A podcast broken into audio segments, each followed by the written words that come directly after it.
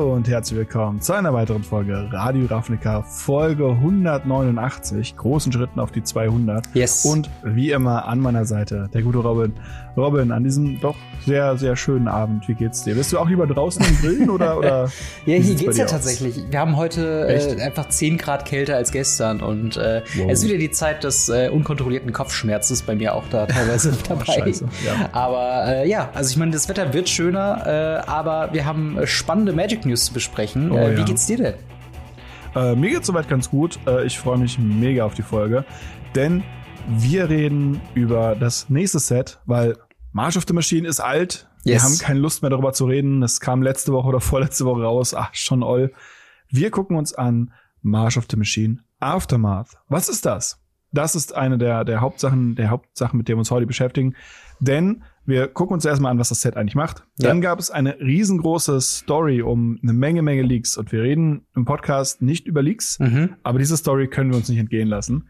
Und es kommen neue Secret Layer. Yes. Unsere Lieblingsstories. Secret Layer, äh, die von euch gekauften Karten. Und ja, wenn wir Zeit haben, wie immer das Versprechen, Ask Us Anything. Das letzte Mal hat es funktioniert. Mal gucken, ob es dieses Mal funktioniert. Genau. Äh, wir äh, sind auch, wenn ihr gerade beim Thema Ask Us Anything äh, sind, äh, auch auf Discord unterwegs. Das heißt, wenn yes. ihr Fragen für den Podcast habt, könnt ihr da uns da gerne erreichen. Auch gerne eure Kommentare und Meinungen zu dem Podcast sharen und mit anderen verbinden, um Magic the Gathering zu spielen. Äh, wir sind ebenfalls auf Twitter, auf Instagram zu finden. Alle Links dazu in der Videobeschreibung oder in den Show Notes. Äh, wir können, ihr könnt uns gerne abonnieren und kommentieren und bewerten vor allen Dingen. Das hilft uns, sag ich mal, immer weiter zu wachsen und das wären wir euch sehr dankbar drum. Und wenn ihr uns noch finanziell unterstützen wollt, könnt ihr das sehr gerne tun auf patreon.com slash gamery. Äh, und als kleines Dankeschön bekommt ihr den Podcast in voller Länge äh, für die Woche früher als alle anderen zur Verfügung gestellt. Ähm, aber mit den Vorgesprächen vorweg würde ich sagen, starten wir doch mal ins erste Thema. Du hast es eben schon oh, gesagt, ja. äh, March of the Machine, The Aftermath, ist ähm, ja eine, eine Sache, die wir so noch gar nicht hatten. Es ist ähm, ja ein, ein äh, Wizards of the Coast beschreibt es selbst als ein Mikroset, aber, aber was wissen wir denn momentan darum? Was, was umfasst das denn? Ähm, March of the Machine Aftermath umfasst 50 Karten, ähm, die standardlegal sein sollen und eine Art von Mikroset. Sie beschreiben es selber als Epilog. Yes. Ähm, die Idee dahinter ist ziemlich, ziemlich großartig. Die Idee ist, wir haben ja diesen riesen Kampf jetzt mit den ganzen Battles in March of the Machine und allem, diesen ganzen großartigen Fights. Mhm. Und was passiert denn danach? Das ist auch das, was mir so ein bisschen gefehlt hat in ähm, War of the Spark. Ja. Ich wusste danach nicht, was abgeht. Dann kam das nächste Set und ich dachte so, okay, also wer, wer hat jetzt gewonnen? Und dieses, diese, dieses Zusatzset, ich nenne es liebevoll das DLC, mhm. soll eben tatsächlich genau diese Story danach erzählen. Dafür haben wir Epilog-Booster mit fünf Karten, das muss ich kurz sacken lassen. Mhm. Äh, die kosten ungefähr vier Euro wahrscheinlich das Stück. Ja. Das muss ich auch noch mal sacken lassen. und dazu kommt, kriegen wir dafür auch noch ein Bundle und ein Collector Booster. Also generell Collector Booster. In den Collector Boostern sind sechs Karten drin und in den Bundlen sind acht von diesen fünf Karten Boostern drin. Genau. Das muss ich sagen, das, das tut weh. Es ist, es ist halt schon krass, weil diese, diese Epilog-Booster, wie du schon sagst, sind halt fünf äh, Karten nur. Äh, sie bestehen aus ähm, ein bis drei Karten, die rare oder higher sind, äh, und zwei bis vier Uncommon-Karten. Man hat sich die Commons komplett geschenkt. Ähm, aber es das heißt auch gleichzeitig, man kann mit denen weder draften noch irgendwie sealed oder sonst irgendwas spielen. Die sind nicht darauf ausgelegt. Das ist wirklich ein reines Add-on. Und dadurch, dass das Set halt nur 50 Karten groß ist, hat man so die Logik angewandt, okay, dann machen wir auch nur diese Epilog-Booster. Fünf mhm. Karten. So, ein, ein kritischer Punkt, den hast du eben schon gemeint, aufgrund von Vorbestellerpreisen und, und für was das jetzt schon zu vorbestellen sein wird, kann man sich das schon zusammenrechnen, dass das ungefähr bei einem Preis pro Booster rauskommt von, sagen wir mal, vier Euro. Es ist ein bisschen weniger, es ist irgendwie drei Euro irgendwas, wenn man es halt mhm. als Boosterbox kauft, aber wir können davon ausgehen, das ist preislich einzuordnen wie ein Draft-Booster, dieses Epilog-Booster. Ja. In einem normalen Draft Booster sind 15 Karten drin. Das heißt, wir haben hier ein Drittel Produkt für denselben Preis. Ja. Das ist wow. schon was, was, ähm, ja, also sie, sie, sie bereiten das ja sehr schön auf mit Aftermath und Epilog und so weiter und sagen, okay, es hat Storygründe, aber äh, was, was findest wie, wie findest du diesen, diesen Gedanken, so, so kleine Booster zu haben? Ist das was, wo du sagst, okay, wenn der Inhalt stimmt, ist das zu rechtfertigen? Oder äh, glaubst du, dass das so eine Art, ja, Sparmaßnahme ist? Wollen sie mehr Produkt für weniger Arbeit raushauen? Was glaubst du, steckt dahinter?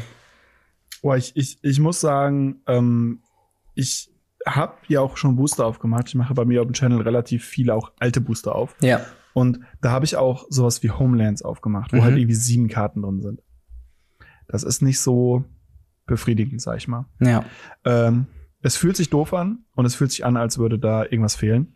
Und am Ende des Tages äh, glaube ich, dass sie mit so kleinen Boostern, so kleinen, sowas wie Promo-Packs, die Leute viel glücklicher gemacht hätten, wenn mhm. sie statt die normalen Promo-Packs diese Epilog-Booster als obendraufgabe so nach jedem Pre-Release oder nach jedem äh, FNM erkundest du ein bisschen mehr die Story nach dem aktuellen Set. Ja. Das wäre halt cool gewesen, dass du nach jedem, nach jedem Turnier so ein kleines Promo-Pack bekommst, wo halt so ein paar Karten aus dem Set drin sind, die du halt noch nicht kennst. Mhm. Und äh, das, das fände ich großartig. So muss ich sagen, eh. Ja, äh, also eine Frage, die sich halt bei mir sofort gestellt hat, ist so ein bisschen das, warum? Warum jetzt auf einmal mit so einem komischen, ja. mit so einem komischen Aftermath-Epilog-Set um die Ecke kommen, weil äh, wenn man die Geschichte von Magic the Gathering so ein bisschen ähm, beobachtet und ich muss da Credit, wer Credit is due. Ich habe das äh, darauf beziehende Video von Tolarian Community College gesehen ja. und wo viele Argumente, die wir jetzt hier durchgehen, sind auf dem so ein bisschen basierend oder hat mir so ein bisschen die Inspiration dazu gegeben. Und er macht da einen sehr guten Punkt zum Thema äh, Storytelling, denn wir hatten natürlich die alten Blöcke mit drei Sets, wo du halt genau diesen, mhm. diesen Part hast, Welt wird introduced, Konflikt wird introduced und die Story wird aufgelöst, grob gesagt, so in dieser Struktur.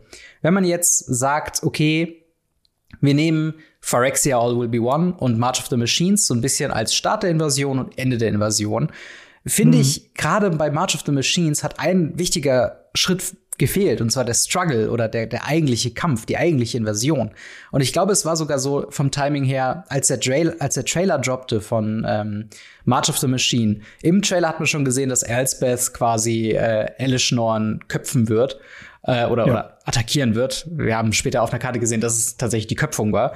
Ähm, und irgendwie hat sich das so dramaturgisch falsch angefühlt, weil wir mhm. haben nicht mal, keine Ahnung, 15 Karten vom Set gesehen und wissen schon, dass die Invasion äh, einfach enden wird und dass, es, dass die Schlacht gewonnen ist.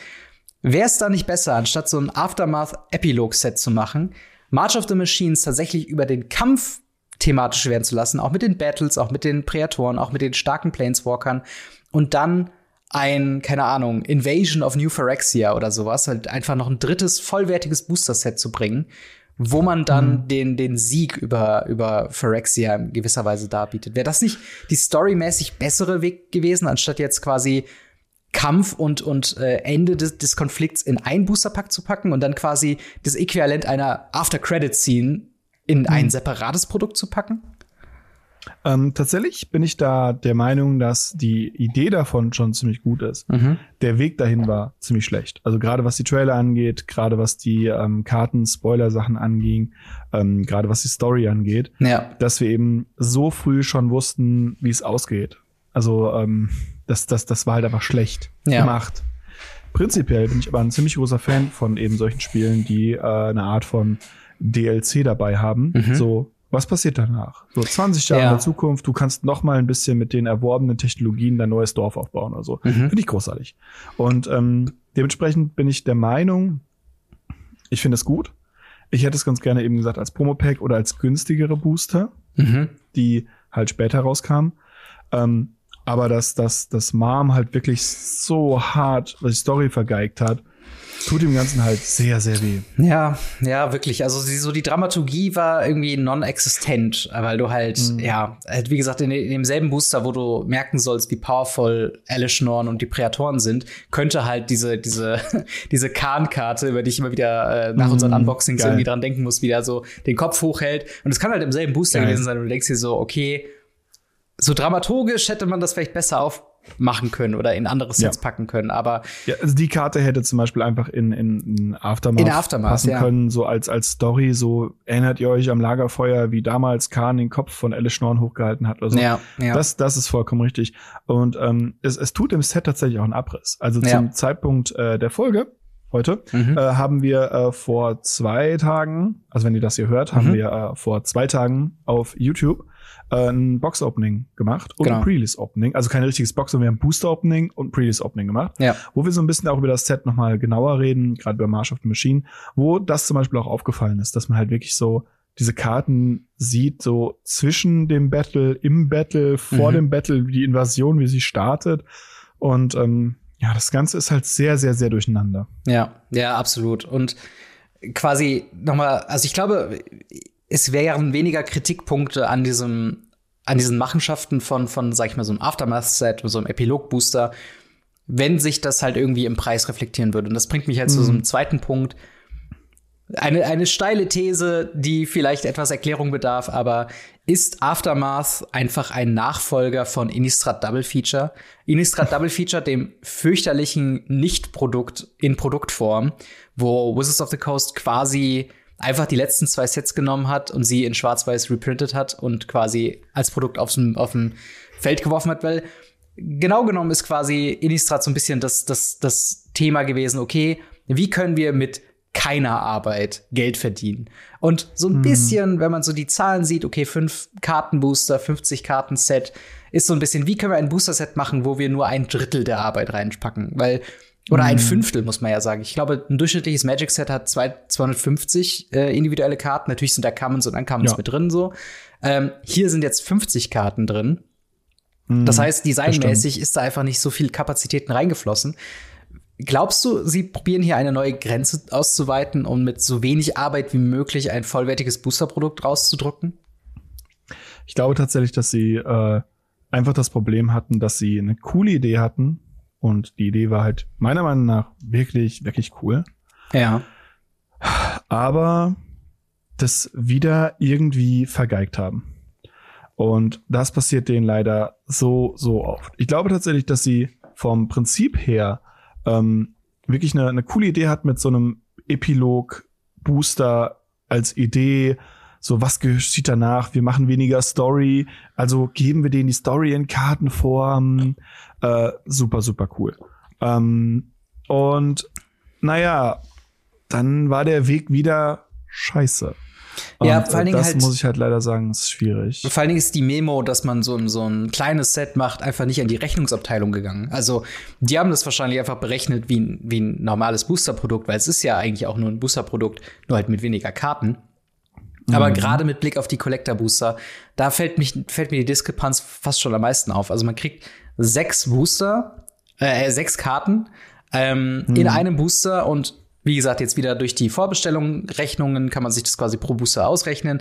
Und wir sind wieder bei einem Betrag von rund 20 Euro für sechs Karten. Von dem äh, auch sehr lustig in der, in der Aufteilung, wenn man sich äh, bei, bei der WPN Wizards Seite die Produktüberbeschreibungen anguckt. Bei Collector Booster ist es quasi sechs Karten drin und fünf bis sechs Karten sind davon Foil. ich mir denke, mhm warum macht ihr nicht einfach alle Karten voll? Äh, was soll das? Und warum, ja, keine Ahnung. Es ist wahrscheinlich wieder irgendeine, irgendeine Randomness, die man da drin haben will und wahrscheinlich irgendwelche anderen Reprints oder sonst irgendwas. Aber ähm, ja, es, es ist irgendwie, es ist irgendwie weird, dass man gerade auch bei den Premium-Produkten dann halt so spart. Ähm, und ja, klar, man muss irgendwie die 50 Karten strecken, so dass man jetzt nicht innerhalb von ein paar Booster-Produkten irgendwie alle Karten gesehen hat. Ähm, aber es, es fällt schon auf, es fällt schon ein bisschen auf. Und da müssen wir auch noch, oder da muss ich auch ganz klar sagen, das ist gar keine Kritik jetzt an den Karten, die da drin sein werden. Ähm, klar, die wurden geleakt, da kommen wir gleich noch zu. Aber mhm. äh, diese Bewertung ist jetzt rein aus einer, aus einer Perspektive von jemandem, der jetzt nur quasi die, die, die runtergeschriebene Beschreibung von Aftermath sieht, sieht, okay, da ist ein Drittel Karten drin, das Set ist ein Fünftel kleiner als sonst, kostet trotzdem dasselbe. Äh, Storytelling ging früher irgendwie mit drei Sets besser und, und hat man selbst mit zwei Sets, wenn ich an Kaladesh und Ether Revolt oder sowas denke, hatte man da ja schon eine bessere Dramaturgie drin als jetzt in ähm, äh, Phyrexia All Will Be One, March of the Machine und March of the Machine Aftermath, wo ich immer noch denke, irgendwo fehlt da ein Schritt des, des, des Struggles oder des Kampfes an sich. Ähm, und das heißt aber nicht, dass die Karten da drin nicht cool sein könnten. Und wenn da die neue ultra krasse Karte ist, denn das Set wird ja standardlegal sein. Äh, also mm. wenn da jetzt eine neue Karte drin ist, äh, Fable of the Mirror Breaker 2, jetzt kommt's härter oder so, ähm, dann ist das natürlich, kann man das Produkt an sich ja immer noch quasi wertschätzen und sagen, okay, da sind coole Karten drin und dementsprechend lohnt sich der Preis vielleicht wiederum. Aber rein runtergeschrieben muss ich schon sagen, fühlt es sich falsch an. Es fühlt sich an, als ob man in eine Richtung geht, ähm, wie, wie es Bilbo am Anfang von, von Herr der Ringe, die Gefährten gesagt hat, wie äh, zu wenig Butter auf zu wenig Brot verstrichen.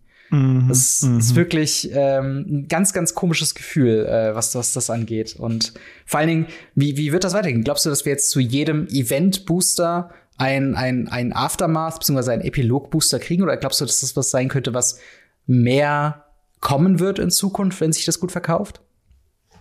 Ich glaube ja. Ich glaube, die, die Idee davon, sowas zu haben, so als zusätzliche Add-ons, äh, ist schon lange da.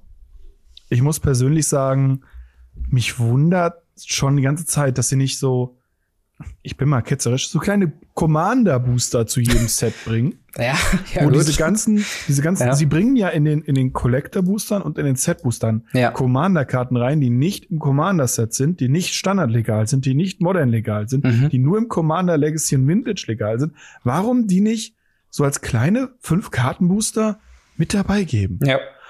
Und, und da muss ich sagen, es wundert mich, dass wir das nicht schon ganz lange haben.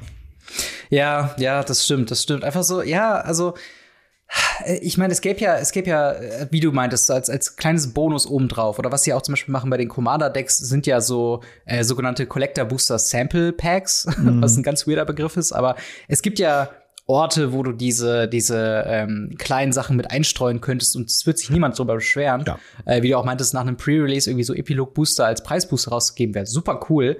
Ähm, wie gesagt, einen Fadenbeigeschmack bekommt es halt dann, wo du dem Kunden gegenüber die Hand aufhältst und sagst, bitte das, was du auch sonst immer gezahlt hast. Und äh, mhm. ja, das, das ist so ein bisschen, ja, wo ich, wo ich mal gespannt bin, wie das äh, ankommen wird. Ähm, muss auch sagen, ähm, eine, eine Sache, wo es so eine Analogie gibt, wo wir das auch schon länger gesehen haben, ist so ein bisschen mit den Alchemy-Sets auf Arena. Ähm, ja. Da hat ja quasi jedes Set ein dieser ein, ein, ein Add-on dieser Art bekommen äh, mit den Alchemy äh, äh, ja Karten, die da noch zukamen. Das waren glaube ich auch immer so 30 bis 50. Ich müsste jetzt noch mal nachgucken, ehrlich gesagt. Aber es war einen kleineren Betrag und dazu gab es ja auch individuelle digitale Booster. Und ähm, mhm. tatsächlich haben wir schon die Ankündigung bekommen, dass es zu Aftermath keine und, und auch zu March of the Machines keine Alchemy-Sets geben wird, weil quasi Aftermath das Alchemy-Set, den, den Slot von dem Alchemy-Set quasi einnehmen wird. Ähm, mm. Ich habe mich schon erst gefreut, dachte, okay, sie haben endlich gecheckt, dass niemand Alchemy haben möchte. Aber das scheint nee, es nicht zu sein. Nicht. Also mit dem nächsten, äh, was ist das, Wilds of Eldraine, wird es wahrscheinlich wieder Alchemy geben. Mm. Aber ähm, ja, äh, findest du, findest du, sie, sie haben sich das Alchemy, die Art und Weise, wie Alchemy äh, distributiert wurde, auf Arena angeguckt und sich davon inspiriert lassen mit den, mit den äh, Epilog-Boostern? Boah, ich glaube nicht. Ich glaube, ich glaube, die, die, das Arena-Team fungiert so absolut gar nicht mit irgendwem anders aus irgendeinem anderen Team. Das sind für mich die kleinen Nerds, die irgendwie in der Ecke äh, irgendein Spiel programmieren, was sie selber nicht spielen. Keine Ahnung. Also mhm. ohne da beleidigen zu wollen, aber es, es fühlt sich so an, als würden sie mit niemandem reden und wären völlig außerhalb der Welt. Ja. Und ähm, ja, nee, glaube ich eher weniger. Ich, wie gesagt, ich glaube, es war eine coole Idee. Mhm. Ich glaube, sie haben einfach ein paar Karten designt, die halt so ein bisschen die Story danach äh, erklären sollen und wollen. Ja. Und äh, ja, sie haben es halt vergeigt. Ja. Ja, also schauen wir mal, wie, wie die Karten dann, dann sein werden in den Sets. Also vielleicht ist da ja wirklich ein bisschen was dabei, ähm, was das Produkt dann irgendwie wieder rechtfertigt. Also gerade Mark Rosewater. Entweder ist es ein PR-Move, dass er überall in der, in der, äh, in der ersten Reihe steht, wenn es um diese Epilog-Booster geht. Ich meine, er mhm. hat auch versucht, 30th Anniversary Edition äh, schön zu reden. ähm, aber ich meine, er ist halt immer in den, in den, ganzen Shorts, die man auf YouTube sieht, die man auf Instagram sieht und so weiter, diese Vertical-Videos, wo er quasi immer verspricht, dass es das größte Ding ist, was sie mit March of the Machines machen. Und Magic wird ja danach nie wieder so sein, wie es sein soll. Das hat er auch schon länger gehintet. Mm. Ich bin mal gespannt. Ich bin, bin ähm, ich sag mal, offen für die positive Seite von Aftermath, aber will auch sagen, dass ja. ähm, diese, diese Grunddistribution macht mich skeptisch und ich ja. bin nicht begeistert, in welche Richtung es geht. Wenn nachher die Karten das hergeben und es macht komplett Sinn, dass man es auch nicht draften kann, weil die Karten wären schwierig zu balancen in einem Limited Environment oder so, dann können wir das ja noch mal schauen und gerade mit der mit Beginn der Spoiler Season oder so werden wir wahrscheinlich noch auf ein paar Karten eingehen. Ähm, aber ja, das ist auf jeden Fall erstmal, was wir aktuell wissen zum Thema March of the Machines Aftermath. Wie findet ihr das? Äh, ja, 50 Karten Mikroset Add-on zu March of the Machines. Ist es was, was ihr euch aus Storygründen schon gut erklären könnt, warum das äh, geben wird? Oder sagt ihr, das klingt irgendwie ein bisschen bizarr? Äh, Schreibt es uns sehr gerne in die Kommentare oder ins Discord. Ähm, und wir machen weiter mit, ähm, ich glaube, der bizarrsten Geschichte, oh, was, ja. was Leaks angeht. Äh, und zwar mhm. Aftermath, äh, beziehungsweise March of the Machines Aftermath, äh, wurde zum Zeitpunkt der Aufnahme schon komplett geleakt. Das ist erstmal eine Tatsache, die kann man nicht leugnen. Ähm, die Umstände da drumherum und was danach alles passiert ist, sind bizarr. Wo, wo hat man denn die ganzen Karten schon gesehen ähm, von March of the Machines Aftermath? Es gibt äh, einen, einen YouTuber, ähm, Old School Magic. Mhm. Ähm, den habe ich zwischen, also Old School MTG, um genau zu sein, habe ich zwischendurch immer wieder geguckt. Das ist ein relativ kleiner amerikanischer YouTube-Channel gewesen mit irgendwie 1500 Abonnenten oder so. Ja. Hab eine sehr angenehme Stimme. Also wenn ihr äh, auch generell noch nichts von ihm gehört habt, äh, gerne mal reinhören. Ist wirklich eine ein, ein angenehme Stimme. Ja.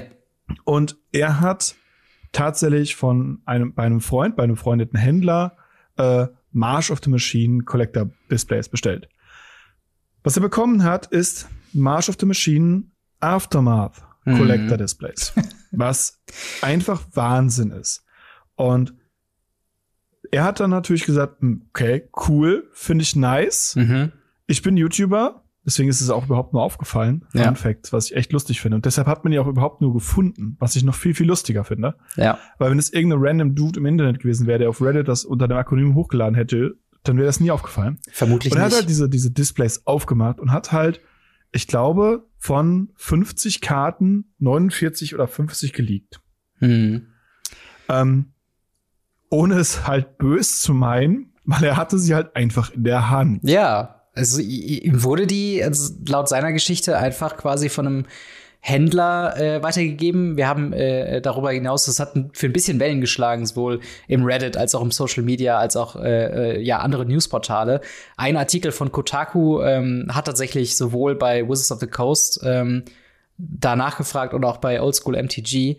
Und äh, er sagt halt auch, dass er das bei einem, bei einem Händler bestellt hat, der mehr in der Pokémon- und Yu-Gi-Oh! Richtung war.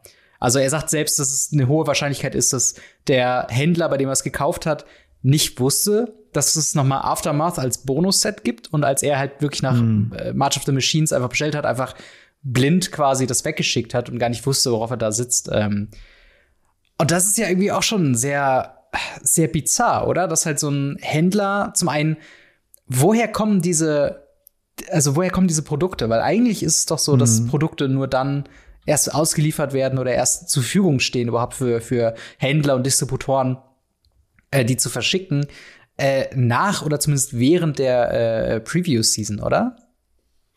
Ähm, jein. Das ist normalerweise richtig. Ob das in diesem Fall richtig ist, weiß ich halt leider nicht. Mhm. Weil das Problem wirklich besteht, wir haben hier eine, eine sehr seltene Situation wirklich eine, eine, eine, eine absolut seltene Situation, die halt so noch nie wirklich vorgekommen ist, mit diesen zwei Sets direkt hintereinander in so kurzer Zeit mit gleichem Namen. Mhm, ja. Und ja, wir hatten theoretisch äh, äh, Crimson Vow und Midnight Hunt, mhm. aber das hier ist eine, eine ganz andere Nummer. Und ich kann mir vorstellen, dass Wizards die einfach gleichzeitig produziert hat und den Distributoren schon geschickt hat und gesagt hat, die Palette dürft ihr rausschicken, die nicht. Mhm. Und irgendein Hilfskraft, Azubi, hat halt gesagt, hey, da steht ja Mom drauf. ja. Und die hat er dann verschickt. Ja. Vor allen Dingen, das Ding ist halt, ne, das, äh, du hast gesagt, das ist ja auch ein kleinerer YouTuber, äh, und das stimmt auch. Ich glaube, beim Start der Geschichte war der so bei 2000, 3000 Abonnenten, also schon so äh, mehr größeres Hobby oder das hat einen größeren Teil seines Alltags so eingenommen. Äh, am Ende de der Zeit, jetzt wo das letzte Video von ihm dazu kommt, zu dem wir gleich noch kommen, zu dem äh, eigentlich weirden Part dieser Geschichte, äh, ist er, glaube ich, bei 12.000 Abonnenten. Also er hat da, damit mit diesem mit diesem äh, Aftermath äh, äh, ja Leak äh, hat er auf jeden Fall für ganz schön Aufsehen gesorgt und ich meine wir haben quasi jede einzelne Karte aus dem Set so gesehen gesehen und ähm, wie gesagt, wir reden im Podcast äh, ja nicht über Leaks, einfach nur damit wir äh, ja so ein bisschen die Dramaturgie der Spoiler-Season replizieren. Und jetzt sag ich mal, wenn wir jetzt über Aftermaths reden und in drei Wochen kommt das Set dann erst raus, dann hat man es vielleicht schon wieder vergessen und es gibt uns auch so ein bisschen die Zeit, um auch mal über was anderes zu reden. Aber ähm, genau, das äh, halt dazu. Wenn man es wissen, wenn man die wissen, die Karten wissen wollte, was in dem Set abgeht, findet man es jetzt schon im Internet heraus. Ne? Ähm, aber, aber was ja. ist denn danach passiert? Danach kam es richtig dick. Also ja. er ist wirklich durch die Decke geschossen, die äh, Sachen sind wirklich hochgegangen, überall waren Leaks. Er hat äh, mehrere äh, Videos hochgeladen in relativ kurzer Zeit mhm. über eben genau das Set. Und dann standen die Pinkertons ja. vor seiner Haustür. Die Pinkertons, wer sie nicht kennt, das ist tatsächlich eine relativ renommierte äh, Detektei, die halt ähm, für, äh, für äh, naja, Privatmenschen untersucht, für Firmen. Ja. Ähm, und ist halt auch schon ewig lang bekannt. Und es gibt tatsächlich auch in, sind tatsächlich auch in, in Videos und so weiter. Das ja. sind tatsächlich auch äh, vorgekommen. Beziehungsweise in, äh, Film. in Filmen auch. Ja. Genau, wo dann die Pinkertons geschickt wurden. Und ähm, das ist sehr, sehr renommiert, diese, diese Firma. Ja. Und gerade ganz oft Firmen beauftragen sie ganz oft so nach, findet mal den Dude oder redet mal mit dem Dude und ja. guckt und holt uns den Dude. Sagt, gebt dem Dude mal unsere Nummer, dass der uns anruft und so weiter und so fort. Ja. Oder, oder untersucht und, mal diese, diese ja. Person, die versucht, in unserer Firma eine Gewerkschaft zu gründen und findet mal oh, kritische ja. Informationen über ihn heraus, damit wir ihn feuern können. Solche, oh, solche ja. Geschichten. Also shady Business und auch schon in der Vergangenheit. Ich glaube, die sind schon, also die Firma gibt's glaube ich, schon seit 150 Jahren in Amerika. Also mm. die, die, die hat eine gewisse Historie und der Wikipedia-Artikel von denen ist gar nicht mal so kurz, wie man sich vielleicht für eine, für eine Detektei oder sowas äh, vorstellen könnte. Also ja, nicht, nicht die besten Leute, würde man sagen. Nein, nein, genau. Also wenn das gerade so positiv klang, es sind nicht die besten Leute. Ja ähm, es sind aber auch nicht die schlechtesten. Im Sinne von, es gibt da noch sehr viel mehr mit Mafia, mhm. aber so weit sind sie nicht davon entfernt. ja. Habe ich nicht gesagt. Auf jeden Fall. Ähm, haben oh, wir jetzt sind das die Punkt, Pinkertons, die an meiner Tür klopfen? äh, äh, bitte, bitte bei, bei, bei, bei ihm. Danke. ähm, nein, äh, Spaß beiseite. Ja. Diese Personen sind halt bei ihm morgens vor der Tür gestanden. Ähm, Frau daheim und was nicht alles. Und haben ihm gesagt, ja, wir sind hier, um gestohlene Ware zu beschlagnahmen. Er wusste natürlich davon überhaupt nichts, weil für ihn war das nicht gestohlen. Er ja. hat die bei einem befreundeten Händler gekauft, der ihm auch gesagt hat, hey, ich habe hier einfach Stuff bekommen von meinem Distributor. Ja, Ende vom Lied. Er hat das gesamte Zeug abgegeben, mhm. hat mit jemandem von Wizard of Coast geredet, die dann zu ihm gesagt haben, hey, äh, wir, wir, wir geben dir irgendeine eine, Subvention dafür. Wahrscheinlich kriegt er einfach Aftermath Collector Displays, also die, die er auch bestellt hat. Mhm. Und dann ist gut. Ja. Ähm, er musste die Videos runternehmen, was sehr schade ist. Also man findet sie halt noch auf bestimmten einschlägigen Seiten, aber er sagt auch selber, er hat selber ein Video dazu gemacht, ähm, wo er selber sagt so, hey, wenn ihr mein Footage benutzt, passt auf. Ja. Und ähm, das ist tatsächlich eine, eine sehr interessante Sache. Es gab ganz, ganz viele äh, Seiten, die darüber berichtet haben, zum Beispiel auch äh, Kotaku hat darüber berichtet, mhm. soweit ich weiß. Und die haben sich das auch nochmal von Oldschool MTG und von Wizard of the Coast bestätigen lassen. Ja. Und naja, an für sich war es so, dass es da auch keine große Streiterei oder ähnliches gibt. Ja. Aber wie crazy ist das, wenn dass du von einem neuen Produkt, das noch nicht draußen ist, der allererste bist, der das gespoilert hat. Ja. Ich habe so, so Bilder gesehen, die leicht manipuliert waren, so, so von dieser, von dieser Spoiler-Seite mhm. von Wizard of the Coast wo man dann sieht, so wer wann was spoilert und dann so Complete Set spoilert bei Oldschool MTG.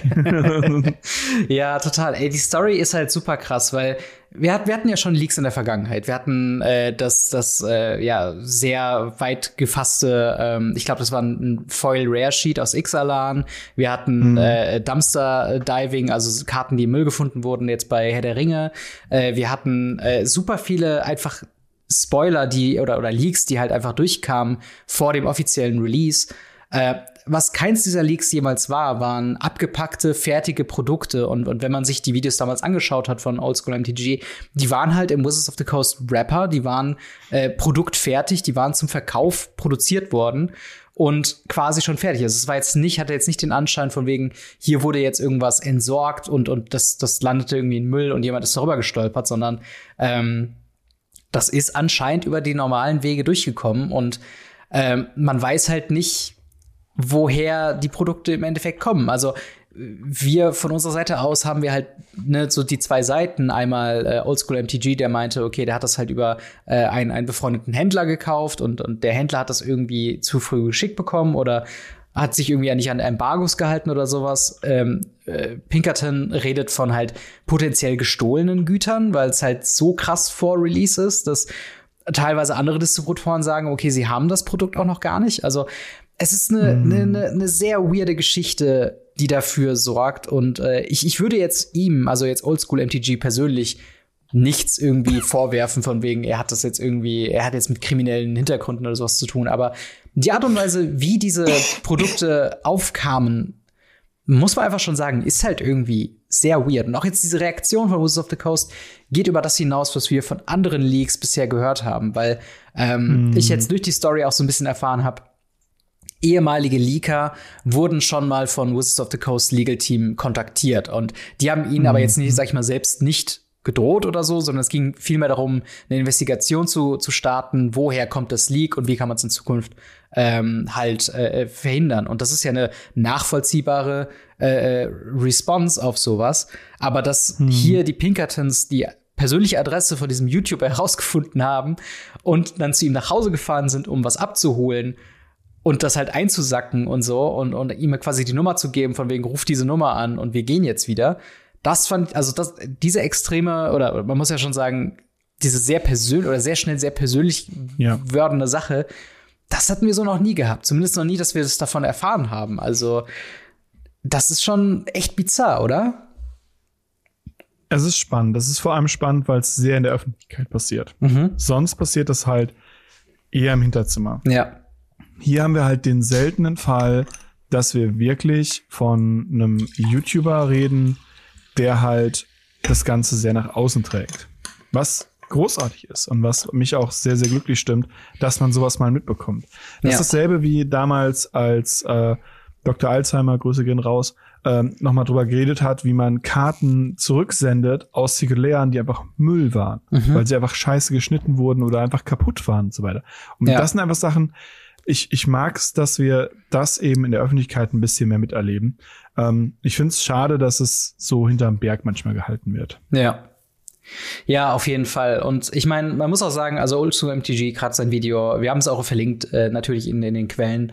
Ähm, mhm. Aber er geht da halt in seinem Video schon sehr drauf ein. Er erklärt von seiner Perspektive diesen ganzen äh, pinkerten äh, Morgen, den er da erlebt hat. Ähm, und, und sagt dann auch, also er zeigt sich auch quasi im Interview mit, mit Kotaku sehr kooperativ und, und hilfsbereit, quasi das, den Fall aufzuklären, was ja schon wieder so ein bisschen zeigt, dass da kein krimineller Hintergrund oder sowas ist. Äh, dementsprechend ist davon jetzt auch nicht auszugehen. Und er sagt halt auch von wegen, hey, ähm, alle äh, Leute, die darüber Bericht erstatten haben oder die, die Screenshots und Videos äh, runtergeladen, mhm. wieder hochgeladen haben, äh, hat er quasi öffentlich so gebeten, die dann auch runterzunehmen, äh, quasi auf, auf Request von Wizard of the Coast. Ähm, ja, aber, aber was für ein, was für ein krasser Leak. Also, das ist wirklich was, das nachzulesen hat sich fast schon angehört oder angefühlt wie so ein Krimi. Also das hm. ist wirklich ein sehr, sehr interessanter Fall. Und ähm, ich meine, Wizards of the Coast wird eben auch, wird auch mit diesem Zusammenhang äh, kritisiert und sagt halt auch, dass dieser Pinkerton oder dieses Engagieren von Pinkerton ähm, als eine Firma, die in der Kritik steht, nicht jetzt wirklich was Illegales macht, das muss man auch sagen, aber schon ähm, ja, äh, bekannt ist dafür, die, die unschöneren Aufgaben zu erledigen. Ähm, dass das halt schon ein shady Move ist und ob es da nicht auch eine E-Mail getan hätte an den Oldschool MTG. So ein bisschen diesen offiziellen Weg, wo man sagt, hey, wir haben das gesehen, äh, wäre ja schön, wenn du das runternehmen könntest und schick uns bitte die Ware wieder, wir kompensieren dich. Nein, man hat halt die Firma beauftragt, dahin zu gehen oder die Adresse herauszufinden und das sofort einzusacken. Was halt schon sehr, also nicht, dass die aggressiv waren und, und Oldschool MTG sagt auch, dass sie eigentlich sehr nett waren, die Agenten, die bei ihm waren. Ähm, aber halt schon erstmal scary ist. Weil stell dir mal vor, du, du, du liest ein Video und am nächsten Morgen kommt einfach irgendjemand, äh, über den du in diesem Video geredet hast, an deine Tür und konfrontiert dich quasi mit dem Inhalt. Da wäre ja. ich, glaube ich, auch erstmal ein bisschen, bisschen in Schock und würde sagen, was zum Teufel passiert denn hier jetzt? Also Absolut, vor allem wenn du überlegst, dass halt auch Frau daheim ist oder ja, ja. gegebenenfalls Kinder und sonst was, die halt nicht mehr irgendwie sagen so, hey, äh, übrigens, äh, wir würden gerne mit ihnen allein reden, sondern reinkommen und sagen, hey, sie haben gestohlene Ware, die wollen wir beschlagnahmen. Ja. Was, pff, what? Ja. Also da wäre ich, da wär ich absolut crazy darauf. Also es würde, uff, das wäre anstrengend. Absolut, absolut. Aber äh, ja, soweit äh, zu dem bizarren Fall der Aftermath-Leaks. Ähm, ich meine, wenn ihr die Aftermath Leaks sehen wollt, sie sind im Internet zu finden. Wir können es nicht mhm. empfehlen, aus Grund dieser Hintergründe und das Oldschool da äh, ja auch meinte so, hey, Wäre cool, wenn die offline gehen würden. Wir wissen aber auch, das Internet vergisst nicht. Das heißt, wenn euch das interessiert, mhm. wenn ihr die Infos haben wollt, dann sind sie im Internet zu finden. Äh, wir sprechen über Aftermath-Previews, äh, wenn es soweit ist, wenn es die offizielle Spoiler-Season begonnen hat. Wahrscheinlich werden wir wieder einen, einen Stream äh, haben, äh, wo dann Wizards of the Coast die ersten Karten so offenbart. Ähm, aber ja, das äh, dann erstmal zu dem Thema. Aber wie seht ihr das mit dem Leak? Äh, hat Wizards of the Coast überreagiert? Hätte es eine einfache E-Mail auch getan oder wäre das vielleicht ein ja, zu kleines Exempel gewesen, um auch zukünftige Leaks zu verhindern? Lasst uns wissen in den Kommentaren oder im Discord. Würde mich sehr, sehr interessieren, was ihr dazu zu sagen habt. Yes. Und äh, ja, von, von diesem dann doch eher komischen Thema kommen wir zu etwas mm.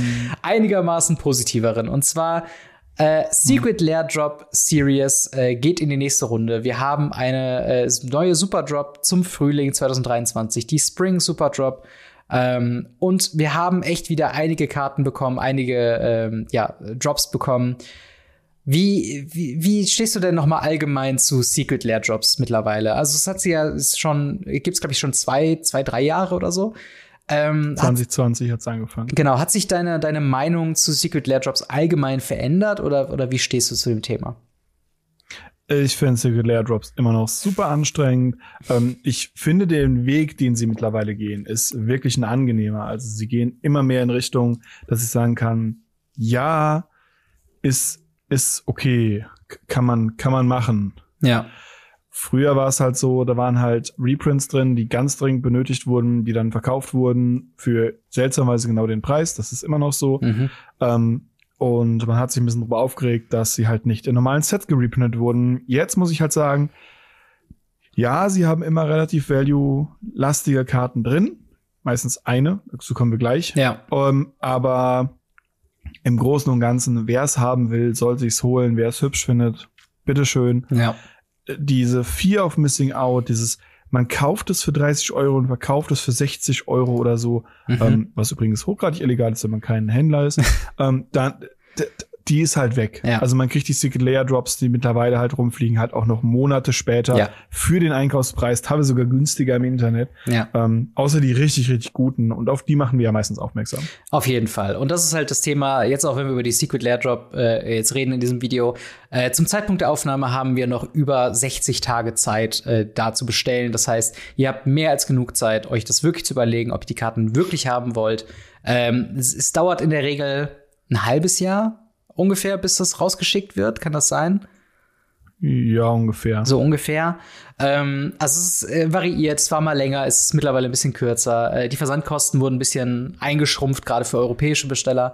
Ähm, aber ne, ihr habt euch genug Zeit und nimmt euch auch wirklich die Zeit zu überlegen, wollt ihr die Karten wirklich haben? Ist das jetzt gerade nur eine Fear of Missing Out? Ist das jetzt nur gerade der Hype, mhm. weil äh, Spoiler Alert Stoneforge Mystic reprintet wurde? Ähm, das könnt ihr halt euch alles in aller Ausführlichkeit überlegen. Äh, ihr habt mehr als genug Zeit, die noch zu bestellen. Und das ist auf jeden Fall was, was man positiv anrechnen müsste, der Secret Lair-Geschichte, dass man jetzt von diesen, ja, teilweise kürzeren Fenstern von, ich glaube, nur zwei Wochen oder sowas jetzt wirklich auf mehrere Monate fast schon gegangen ist. Ganz am Anfang ein Tag. Ja, ganz früher war es wirklich sehr krass mit, mit Fear of Missing Out. Und ja, hier kann man sich mehr als genug Gedanken machen, Reviews abwarten und äh, ja, vielleicht hilft euch ja auch unsere Besprechung von den Secret Lair Drops in diesem Video oder in diesem Podcast, äh, euch zu entscheiden. Und ich würde mal sagen, legen wir doch mal los äh, mit den verschiedenen Paketen. Da wäre zum allerersten Mal hätten wir einen weiteren Eintrag in die Artist Series mit Artist Series. Rebecca Guay. Äh, das besteht aus vier Karten. Da haben wir einmal Cleansing Nova, Sarah the Benevolent, ein erster Reprint, äh, Stoneforge Mystic, wahrscheinlich die große Money-Karte des Sets und Muddle hm. the Mixture.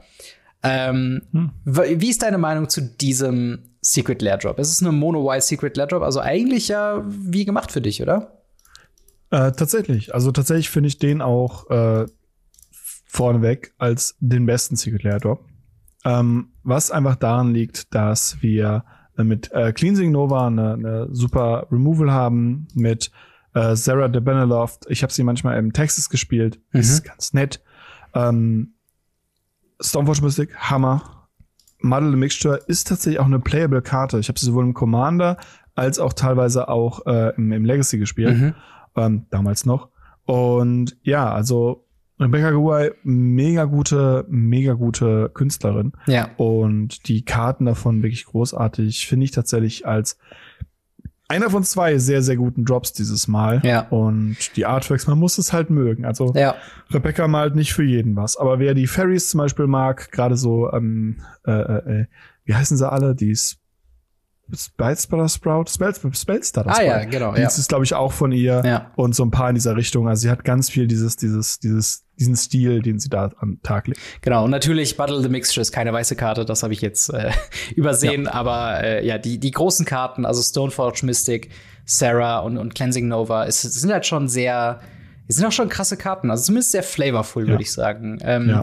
was, was hältst du von einem Stoneforge Mystic Reprint in einem, in einem Secret Lair Produkt? Ich habe schon gesehen, im Reddit haben sie jetzt gescherzt, okay, das heißt, wir haben auf jeden Fall Stoneforge Mystic in einem der nächsten Premium-Sets äh, gereprintet, weil das immer so eine Art und Weise war, äh, wie mit High-Value-Karten so in letzter Zeit umgegangen ist. Erst kommt so die Ankündigung ja. als Secret Lair Drop und dann zwangsläufig auch in vermutlich Commander Masters.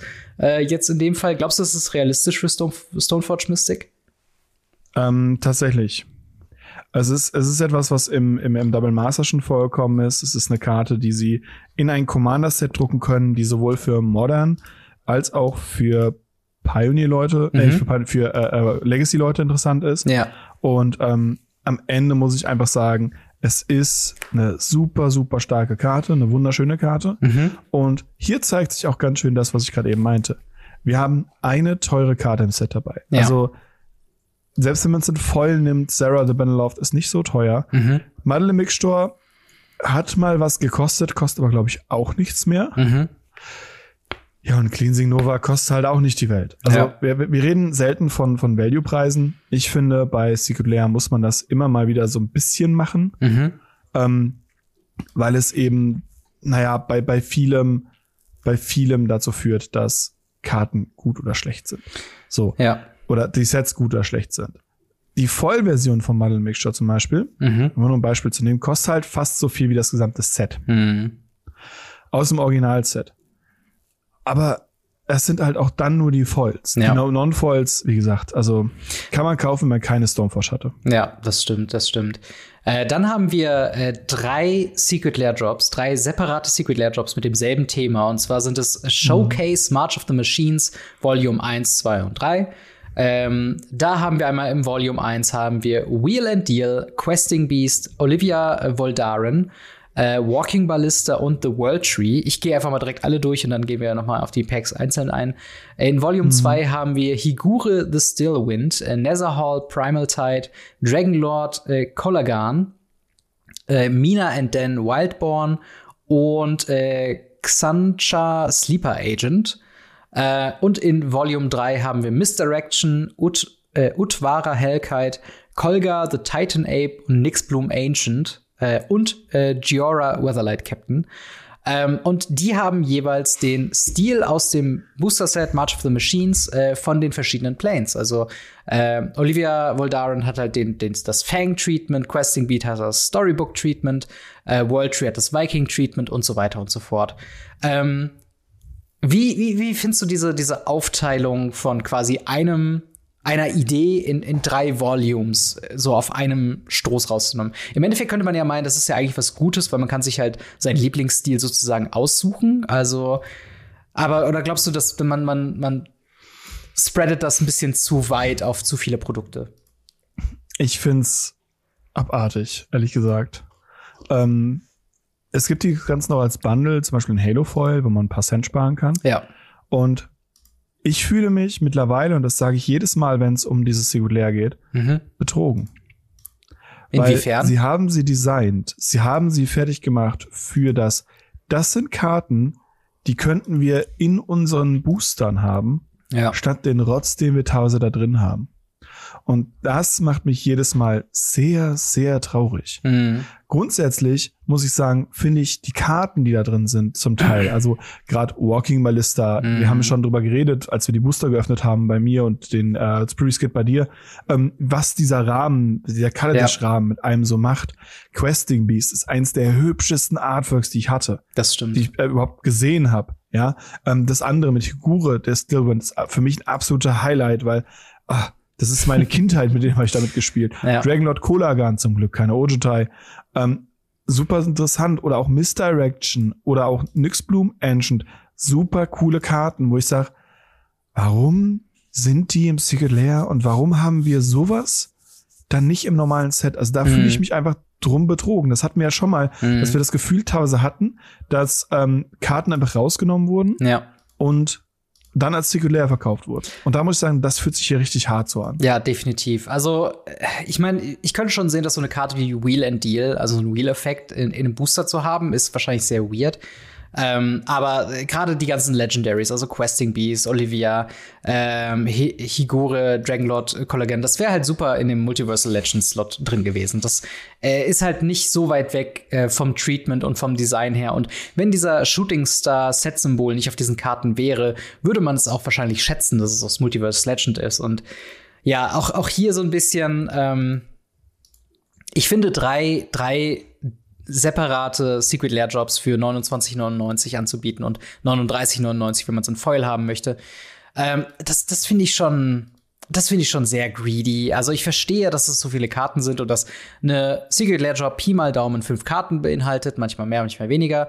Aber ich, ich, ich komme auch nicht umhin, dass ich das nicht wirklich empfehlenswert finde. Vor allen Dingen, weil halt die Stile so, so durcheinander sind. Ähm, es hat so diesen, diesen, diesen Beigeschmack von wegen Multiversal Legends oder Karten, die man hätte irgendwie noch ins Booster-Set bringen können, um das noch aufwerten zu können, aber die man dann eben aus diesen Gründen eben rausgenommen hat.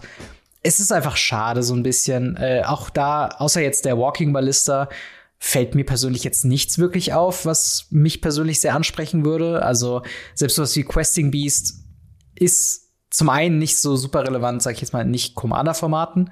Ähm, sieht ein bisschen Play in, in Pioneer oder so, aber äh, jetzt nicht so essentiell.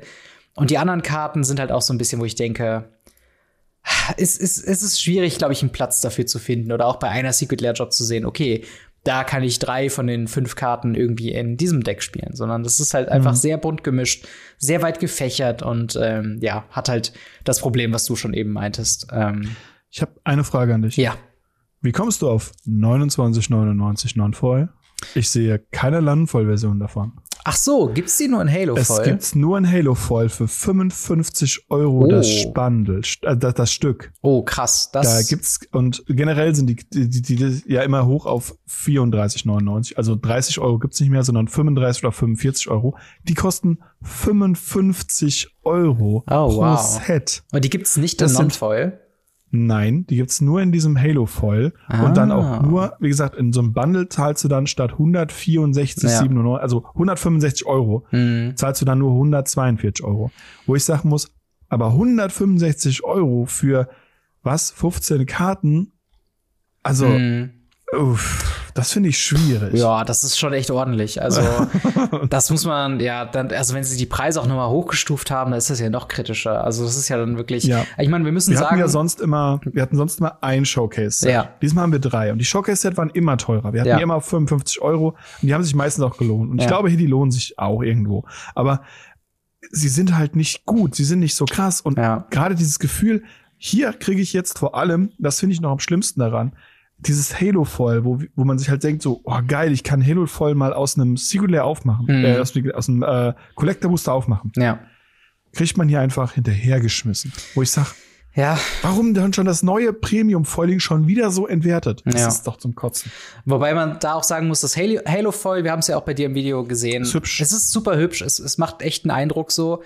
Ähm, aber dass es die auch nur in, in Foil gibt, das finde ich wiederum kritisch, weil das, das Foiling-Prozedere, ich weiß nicht, wie es bei den Halo-Foils ist, ob die auch so krass curlen, aber ähm, äh, das ist schon was, ich, ich, ich wünsche mir immer eine Non-Foil-Option genau aus diesem Grund, weil wenn man wirklich mit diesen Karten mhm. spielen möchte, wenn man wirklich eine Walking Ballista in seinem äh, Artifact-Deck in Modern spielen möchte, wir hatten schon Fälle gehabt, wo äh, die, die, ähm, die, die Secret Lair äh, hier Collected Company, dass die teilweise vom Judge rausgezogen wurden. Und da die halt nur in Foil äh, anzubieten, finde ich kritisch, finde ich wirklich kritisch. Also, ja. und dann für den Preis, ja, wie gesagt, bei, bei allen Secret Lair gilt ja äh, immer, ne, wenn euch der Stil gefällt, wenn ihr mit dem Preis okay seid, wenn ihr okay seid, bis zu einem Jahr zu warten oder bis zu einem halben Jahr damit zu warten, dann könnt ihr euch das gerne holen, aber ähm, ja, wir gehen ja so ein bisschen auch vom Value her und, und was das für einen mhm. allgemeinen Eindruck hat.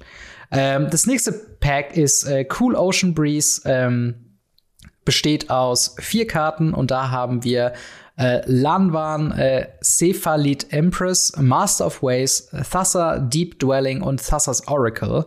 Äh, alle von, dem, von der Artist Lauren äh, YS oder Is, ich weiß nicht, wie man es ausspricht.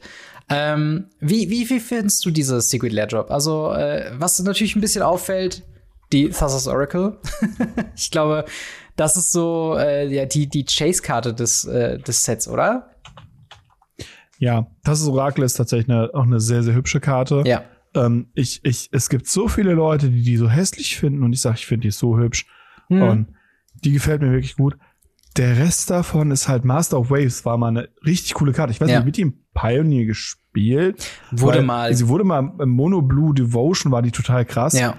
Der, der Syphilid Empress ist halt lustig mhm. tatsächlich, weil man kann die mit Painter kombinieren. Ja. Aber Tassas Deep Dwelling, ich, ist halt auch ein Gott und es ist kein schlechtes Pack, aber Tassos Orakel überschattet halt alles. Ja, definitiv. Ich muss auch sagen, ich finde das, das Art, also die, der, der Stil des Artworks finde ich fast schon am, am spannendsten von denen. Also die sind sehr, sehr anders, ein bisschen trippy so, aber ich finde auch hier, das, das stört mich an den Artist Series. Genau, das wollte ich eben noch zu, dem, zu einer anderen Artist Series sagen.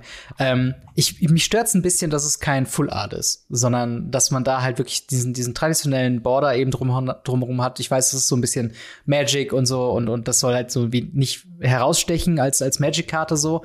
Aber ich muss sagen, Master of Waves äh, oder halt auch selbst Thassas Deep Dwelling oder auch Thassas Oracle wirkt halt ganz anders. Das, das poppt wirklich vom Artwork her, weil es halt dieses Full-Art-Ding ist und macht es meiner Meinung nach schon wertiger als, ähm, also rein optisch gesehen, rein vom Stil her, äh, macht es das schon ein bisschen wertiger als das, was wir ähm, ja mit den anderen ähm, Artist Series bisher gesehen haben. Und äh, es ist keine Secret Lair für mich. Es ist sehr ähm, blaulastig und keiner der Karten spiele ich wirklich. Deswegen Weiß ich nicht, mhm. aber äh, ja. Äh, gehen wir mal zum nächsten.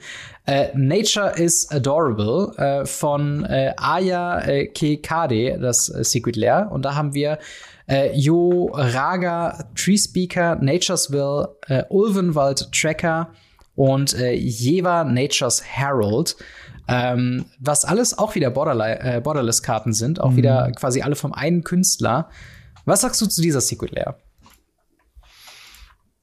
Ich, ich, ich finde die spannend. Ich, ich, ich finde die spannend vom Artwork her. Ja, sehr, sehr cheapy, sehr, sehr cutesy, so, ne? Es, es wirkt, also für mich wirkt das in diesem Old China-Style. Also für mich wirkt mhm. das so, wie, wie, für mich könnte das auf so einer Porzellantasse oh sein. Oh ja.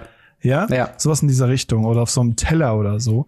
Ähm, die Karten selber sind meiner Meinung nach nicht gut. Allesamt nicht gut. Mhm. Also da, da, da ist keine Karte, wo ich sage, boah, das ist ein Heavy Hitter. Ja. Also das, das sind alle keine Heavy Hitters, das ist alles mittelmäßiger Schrott. Ähm, aber die Artworks sind schon cool. Ja. Die Artworks sind cool. Definitiv, definitiv. Ähm, dann haben wir noch, äh, was haben wir noch? Zwei Secret Layers. Einmal die Artist Series Randy Vargas ähm, mit dem äh, Grand Abolisher, Selfless Savior, Akroma Angel of Fury und äh, Umezawas Jite. Ähm, ist nicht auch Grand Abolisher eine Karte, die man in Legacy spielt? Oder, oder habe ich da gerade eine, eine andere Karte im, im Kopf? Also ich ja. viele, viele andere nicht. Okay. Ähm, Grand Abolisher ist vor allem eine Combo-Karte für, äh, für Commander. Man Okay, spielt Grand verstehe. Abolisher, Gegner dürfen nichts mehr spielen, nichts mehr aktivieren und man gewinnt einfach. Ich persönlich habe den auch hin und wieder mal ganz gerne im äh, Death in Texas gespielt. Mhm. Einfach nur, damit mein Gegner aufhören, mich zu countern. Das nervt mich. Und ähm, das ist ein Zirkulär, also das und das Stoneforge Zirkulär, die finde ich geil. Ja, Grand Abolisher ist eine meiner Lieblingskarten. Ich habe den neulich noch äh, in, in voll gezogen sehr cool. und äh, äh, spiele den halt, wie gesagt, in meinem, in meinem Texas manchmal am Sideboard. Ja. Äh, Selfless Savior ist eine der coolsten Karten. Ich meine, das Originalartwork ist schon wirklich hübsch. Aber Ja. es ist ein 1-1-Hund. Wer, Ja. wer kann denn böse sein? Ich liebe Die auch, dass, Akroma. dass es so ein, so ein Ja. Dachshund ist. Also Dackel. so ein Ja, so ein Dackel, Dackel. genau, ja. Das, geil. das ist schon geil. Die Akroma sieht unendlich geil aus. Ja. Also wirklich wahnsinnig geil, das Teil. Also wie 8 Mana 6-6, ganz normaler Akroma Hammer. Mhm. Und die Jitte bin ich sogar am überlegen, ob ich sie gegen meine Jitte austausche in meinem Devon Texas. Ja. Also das bin ich tatsächlich überlegen, ob ich mir das einmal hole. Äh, einfach nur, weil die Jitte ist der Hammer, der Abolisher ist der Hammer. Also das, das ist wirklich cool. Das Problem ist, das ist sowas, das, also das ist ein Singleton-Set. Bei dem Stoneforge Mystic haben wir ja eben den Punkt, dass du das wahrscheinlich, wenn du es spielen möchtest, viermal holst, Mhm. wenn du ein normaler Constructed-Spieler bist. Wenn du Commander-Spieler bist, ist das sowieso hinfällig. Ja. Ähm, aber dann hast du das Problem, du hängst dann mit vier Muddle Mixture, mit vier Serra und so weiter und so fort. Mhm. Hier ist es so, das ist eindeutig ein Singleton-Set. Ja. Und es ist großartig. Ja, total, total. Ich muss auch sagen, ich finde gerade das Artwork von Grand Abolisher finde ich ziemlich, ziemlich geil. Aber genau der Punkt, den ich eben sagte, warum ist das in diesem, also es fällt halt gerade, wenn du, wenn du so durchgehst und davor die, die Drop äh, siehst äh, mit diesem äh, chinesischen äh, cutesy Artwork im, im Full Art und denkst so, oh, okay, das Artwork wirkt krass. Und dann siehst du dieses geniale Grand Abolisher Artwork und es ist halt in diesen, in diesen Frame gepresst so ein bisschen. Ich wünsche mir fast, dass das Artwork so ein bisschen rausbrechen könnte und das halt noch ein bisschen ploppen könnte. Aber ich meine, Ja. das ist wahrscheinlich auch Geschmacksfrage. Ich verstehe auch, wenn man den Genau. traditionellen Frame haben möchte, den Modern Frame. Ähm, ich ich mag es einfach einheitlich. Ja, das stimmt. Äh, in meinem Fall ist es tatsächlich so, ich finde immer, wenn so eine Karte Full Art, eine in diesem Frame, eine in Old Border, kriege ich halt wirklich so einen, so einen leichten, leichten Kotzreiz. ja, Äh, aber äh, an für sich, äh, ja, ja, ja, auf jeden Fall. es Äh, ist Geschmackssache. definitiv. Dann haben wir noch eine letzte Artist Series und Oh, zwar äh, Alania, Alain, Alania äh, Denner. Ähm, mit äh, ja direkt auch einer Karte, zu der es direkt schon wieder einen Erklärungsartikel gab. Und zwar haben wir da äh, den Sunblast Angel, wir haben äh, Linvala, Keeper of Silence, äh, wir haben Emiria, Sky Ruin und Moment, äh, Seraph, Seraph Sanctuary. Sanctuary. Äh, und da gab es schon direkt eine Erklärung zu, ähm, weil es gab da ein, ein Missprint, äh, und zwar ein falsches Artwork, was bei der äh, bei dem Seraph Sanctum, äh, Sanctuary war. Ähm, ich ich habe nicht den Unterschied genau gesehen, aber ähm, äh, es, es wurde quasi in der, in der Bekanntgebung ein, ein, eine falsche Version des Artworks gezeigt. Und ähm, das ist halt auch was, das hatten wir zum Beispiel auch mit der äh, Snake Secret Lair Job, wo man dann im Nachhinein gesagt hat, okay, das Artwork, was wir gezeigt haben, ist das falsche. Ähm, Mhm. Dementsprechend, äh, ja, wird das halt, ähm, wird, hat man hier quasi das, das falsche Artwork auf der Karte drin. Ähm, aber äh, ja, wie findest du diese, dieses Secret Airdrop? Hat ja auch wieder äh, einiges äh, an, an sehr coolen, also gerade die Linvala, finde ich, sieht sehr, sehr sick aus. Ähm, äh, we- weiß nicht, wie ist da deine, deine, deine Meinung zu? Ich liebe alles daran. ähm, ich bin absolut, also ich spiele keine dieser Karten. Ich habe Emiria früher mal gespielt, Linvala habe ich manchmal im Commander gespielt. Sunblast Angel war damals ein Commander Staple. Mhm. Serap Sanctum ist zu neu, als dass es relevant für mich ist. Diese Artworks Ja. mit Sunblast Angel als Sun und Linvala als Moon, so Mhm. Bla in diesem gelben Style. Der Sunblast Angel hat so einen gelben Style, die Linvala hat so einen blauen Style. Mhm. Wie so Tag- und Nachtsachen. Ähm, dann Serap Sanctuary, wo halt wirklich, beziehungsweise Emiria Skyrim, wo halt wirklich dieses, dieses alte, wie damals in Seras Sanctum, diese Mhm. Karte damals, die auch so ein Schloss im Himmel ist.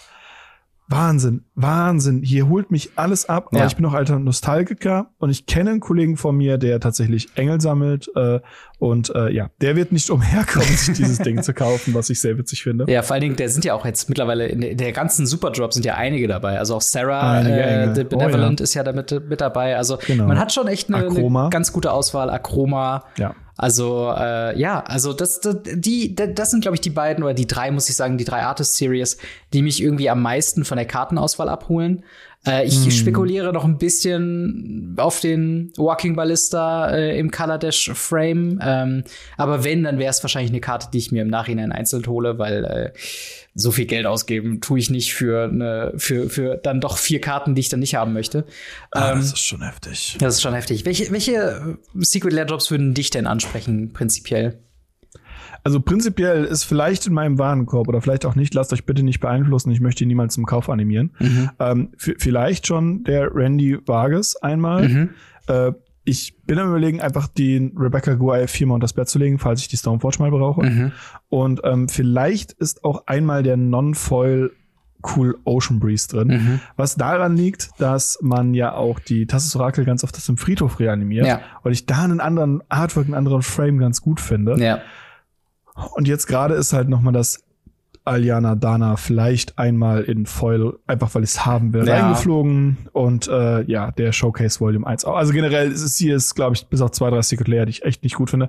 Äh, es ist hier dieses Mal wirklich eine Menge für mich dabei. Ja. Leider. Ja, definitiv, definitiv. Also ich, ich finde es auch, also rein so bei den Karten drüber zu schauen, ist, ist wirklich einiges dabei, auch, auch sehr viele Stile durch dieses March of the Machine-Ding. Wie gesagt, da finde ich es halt wirklich kritisch, dass man das nur in Foil anbietet und, und nur, äh, sag ich mal, in diesen weirden Bundles zusammenfasst. Ähm, ja, es, ich werde mir wahrscheinlich keins davon bestellen, wenn ich ganz ehrlich bin. Äh, aber einfach nur, weil da jetzt keine Secret Layer besonders hervorsticht. Ich kann das alles akzeptieren als wunderschöne Karten, wunderschöne Artworks, sehr, sehr talentierte Künstler. Aber ähm, ja, ich glaube, ich bin da, bin da erstmal raus. Da gibt's jetzt keine, ähm, die mich so anspricht, dass ich sagen würde, hey, da habe ich Verwendung für jede Karte in eines meiner Decks oder kann mir irgendwie damit was zusammenlegen oder so. Ähm, und dementsprechend mhm. bin ich vermutlich eher mal da raus. Aber ich habe auch noch ein bisschen Zeit, mir das zu überlegen. Denn wie gesagt, äh, wir haben noch äh, ja, über 50 Tage Zeit zum äh, Zeitpunkt ja. des, äh, des Releases, zum Zeitpunkt der ja. Aufnahme sogar über 60 Tage noch Zeit, sich das zu überlegen und dementsprechend nimmt euch wirklich die Zeit, äh, die Investition da zu tätigen oder nicht. Ähm, es gibt natürlich auch wieder äh, Foil-Bundles, Non-Foil-Bundles und natürlich das Bundle-Bundle, ähm, äh, was dann teilweise ja bis zu 493 Dollar kostet. Ähm, und ja, wie gesagt, überlegt es euch wirklich. Vielleicht könnt ihr ja mit Freunden äh, zusammenlegen, äh, um Versandkosten zu sparen, wenn das interessant für euch ist. Aber schreibt uns vor allen Dingen auch in die Kommentare, was ihr denn äh, euch für einen Secret Lair Job bestellen wollen würdet, welche Kartenstile ihr am schönsten findet. Und äh, genau, lasst uns über Secret Lair Drops diskutieren in den äh, Kommentaren oder im Discord. Äh, und dann würde ich sagen, ähm, machen wir noch ein, zwei Fragen. Ask us anything. Oh yes. Genau, Ask Us Anything, eure Fragen, unsere Antworten beantwortet im Podcast. Äh, wie finden denn die Leute den Weg in unseren Podcast? Unten in den Show Notes beziehungsweise in den äh, Beschreibungen findet ihr den Link zu unserem Discord. An dem Discord habt ihr ganz, ganz viele tolle Menschen, äh, über 400 Leute, die coole Ligen spielen. Mhm. Und dort gibt es den Bereich Ask Us Anything. Dort könnt ihr eure Fragen stellen. Bitte pro Frage ein Post absetzen und die können wir dann beantworten. Und ja, da, da könnt ihr uns alles Mögliche fragen, ob es privater Kram ist, ob es Magic-Kram ist mhm. und so weiter und so fort. Da beantworten wir alles im Podcast. Genau, und wir haben direkt schon eine sehr, sehr äh, spannende Frage von irgendwas Langes. Ähm, ja. der, das bezieht sich auf unser PR-Paket, was wir von Wizards of the Coast bekommen haben. Äh, und zwar, welche Verpflichtungen, Klausel oder NDAs müsst ihr eigentlich eingehen, wenn ihr Produkte von Wizards bekommt? Ähm, das bezieht sich halt, wie gesagt, darauf, dass wir ja jetzt auch schon in ein paar, äh, ja, paar Zusammenarbeiten waren. Wir haben halt äh, schon mal eine Karte gepreviewt mit Commander Kompass und Solaris zusammen. Ähm, mhm. Und, und ja, welch, welche Verpflichtungen oder, oder welche Sachen kommen denn da so auf uns zu? Spannenderweise eine, eine, eine Menge und gleichzeitig nicht so viel. Ja. Wir bekommen, also gerade wenn wir irgendwelche Produkte bekommen, meistens die Sachen nach dem, äh, nach dem der Spoiler eh komplett draußen ist. Mhm. Also es ist selten so, dass beziehungsweise nie so bisher gewesen, dass wir was bekommen, was noch nicht draußen ist. Ähm, Wizards weiß, wir würden Videos drüber machen und würden dann die Pinkertons auf uns schicken. ähm, ansonsten hatten wir bei der Preview-Karte tatsächlich eine NDA. Ja. Was damals auch super relevant war, ich erzähle die Story immer wieder gerne, ähm, weil wir hatten ja die ähm, äh, Hall of Heliod. Hall of Heliod's Generosity, genau. Genau. Und tatsächlich gab's, haben wir die in Old Border gesehen. Das ja. heißt, wir wussten, es kommt Old Border wieder. Und ich saß mit meinem besten Kumpel äh, auf der bei mir und war am, am, am, am böse, böse Shisha rauchen. Bitte macht das nicht. Rauchen ist gefährlich, Rauchen ist tödlich. Und ähm, er die ganze Zeit so, ja, und dann will ich mir die Karte kaufen und die Karte und ich die ganze Zeit so, oh, spar dir dein Geld, es kommt Oldboarder, spar dir dein Geld, es kommt Oldboarder. Und ich, nicht mal ihm konnte ich da was sagen, weil die ja. NDAs doch sehr, sehr krass sind. Und äh, ich saß daneben, da bin ich mir so auf die Zunge gebissen. Ja, total. So, oh, ich habe ihn dann irgendwie unterschwellig bereit erklärt, so, warte doch noch mit dem Kaufen. Du weißt ja nicht, was kommt. Vielleicht kommt was Cooles. Ja. Aber ich konnte ihm halt nicht sagen, ey, ich weiß aus sehr sicherer Quelle, es kommen Oldboarder-Karten. Mhm. Äh, und das war, da war ich, da war ich schon ziemlich ziemlich fertig innerlich. Genau, genau, das glaube ich. Also grundsätzlich, äh, um das zu beantworten, muss man halt auf einen spezifischen Fall eingehen, weil wir haben jetzt in mehreren ja. Fällen schon zusammengearbeitet. Wir hatten, wie gesagt, einmal den, den Preview, wo es halt ganz klassisch das NDA gibt bitte redet nicht über Sachen, die wir euch revealen vorher mit anderen ja. Leuten. Äh, und das äh, ist ja auch sehr kritisch. Und wenn wir das brechen würden, hätten wir nicht nur, sag ich mal, rechtliche Probleme, sondern halt auch einfach ja keine Vertrauensbasis für zukünftige Projekte. Ähm, ja. Dann hatten wir so Sachen wie zum Beispiel Infinity, was auch sehr spannend war, weil oh, wir ja. da im Endeffekt ähm, angefragt wurden für, hey, äh, zu Release von Infinity würden wir gerne ein paar Videos haben, die das so ein bisschen bewerben. Ähm, und das war, glaube ich, der Fall, wo wir dann Produkt geschickt bekommen haben äh, und dann gesagt haben auch, hey, äh, also da, da war es ganz klassisch, jemand quasi hat uns beauftragt, um quasi Videos zu produzieren. Und ähm, dementsprechend äh, wurde das auch von Wizards of the Coast abgenommen. Also wir haben das vor Release mhm. quasi einmal hingeschickt, die haben drüber geguckt. Ähm, tatsächlich äh, wurde auch ganz klar kommuniziert, und das ist auch immer wichtig, wenn wir Kooperation eingehen, das beeinflusst nicht unsere Meinung. Und wenn es das tut, wenn wir jetzt zum Beispiel irgendwie einen Werbetext haben, wo wir sagen, hey, das ist jetzt das, das super tolle Fleischwurstprodukt oder Set sonst was. geht jetzt kaufen. Dann ist das, äh, dann, dann haben wir das auch mal gekennzeichnet als Werbung. Ja. Also dann könnt ihr auf jeden Fall sicher ja. sein, äh, wenn wir jetzt im Podcast über ein Set reden, was wir vielleicht später in der Kooperation noch mal irgendwie darstellen, dann äh, ja haben wir da einfach quasi äh, unsere Meinungen und wenn wir Werbung machen im klassischen Sinne, dann ist das als Werbung ausgezeichnet. Ähm, und genau, da war es halt so, dass wir halt das vorher haben abnehmen lassen, bevor wir es released haben. Das war aber auch alles kein Problem und die waren auch sehr offen und sagen auch, wenn ihr Kritikpunkte habt, dann lasst die ruhig drin, ähm, hm. denn das ist ja einfach quasi nur ehrlich und authentisch. Ähm, jetzt mit dem letzten March of the Machines Paket, das war ein klassisches PR-Paket, wo wir im Endeffekt keine Verpflichtung hatten, überhaupt irgendwas zu machen. Äh, die haben uns quasi einfach nur angeschrieben, haben gesagt, hey, äh, wir würden euch gerne was zuschicken. Ähm, wie ist eure Adresse so? Und dann haben wir die halt rausgegeben und wir haben uns mhm. dann dazu entschieden, eben äh, das zu posten. Und in dem Paket war auch so ein kleiner Zettel mit bei, hey, wäre cool, wenn du auf Social Media posten könntest und wenn du das machst, denk dran. Ist aber kein Muss. Genau. Ist kein Muss. Wir hätten die auch einfach privat für uns aufmachen können und gut ist. Aber äh, wir sind ja auch sehr, äh, was das angeht, sehr, sehr offen. Und wenn wir halt ein Paket voller Booster da haben, dann wäre es irgendwie ja. verschwenderisch, wenn wir die einfach aufreißen und gut ist, sondern wir machen ja. dann natürlich auch Videos dazu. Ähm, aber wie gesagt, äh, das, das ist so ein bisschen die Zusammenarbeit bisher von Wizards of the Coast. Es gibt, glaube ich, noch so Sachen wie der, äh, der Early Access äh, Day, wo es ganz klassisch ja, ja. sowas gibt. Äh, von wegen shared nicht den Account, den wir, also wir haben ja immer dann VIP-Accounts, die wir dann für Arena bekommen und die sollte man nicht sharen mit anderen Leuten, aber das ist ja auch irgendwo selbsterklärend. Aber das darf man auch mit seinem richtigen Arena-Account, by the way, nicht. Genau, genau, das kommt auch noch dazu. Das sollte man äh, ja äh, sich überlegen, ob man das macht oder nicht. Aber ja, ja. soweit so weit auch erstmal zu den äh, zu den ähm, ja, NDAs, Klauseln, Verpflichtungen. Äh, es hört sich krit kritischer an, als es dann im Endeffekt ist. Also jetzt gerade das letzte Paket war halt relativ äh, unbürokratisch und unproblematisch.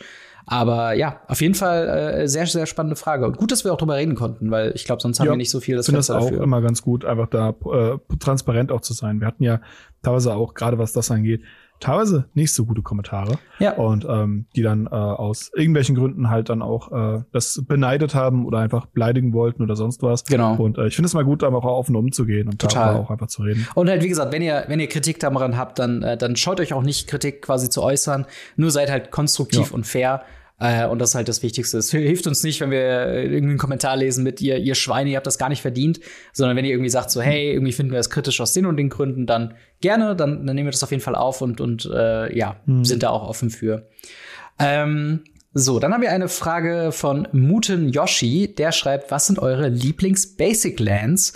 Äh, was auch spannend ist, weil ich glaube, wir äh, zu keiner Zeit so viele Basic Lands, gerade in Full Art und Special Art, bekommen haben, wie jetzt in den letzten zwei Jahren. Hast du da, hm. hast du da einen hm. Favorite, den du da nennen würdest? Äh, tatsächlich habe ich einen Favorite.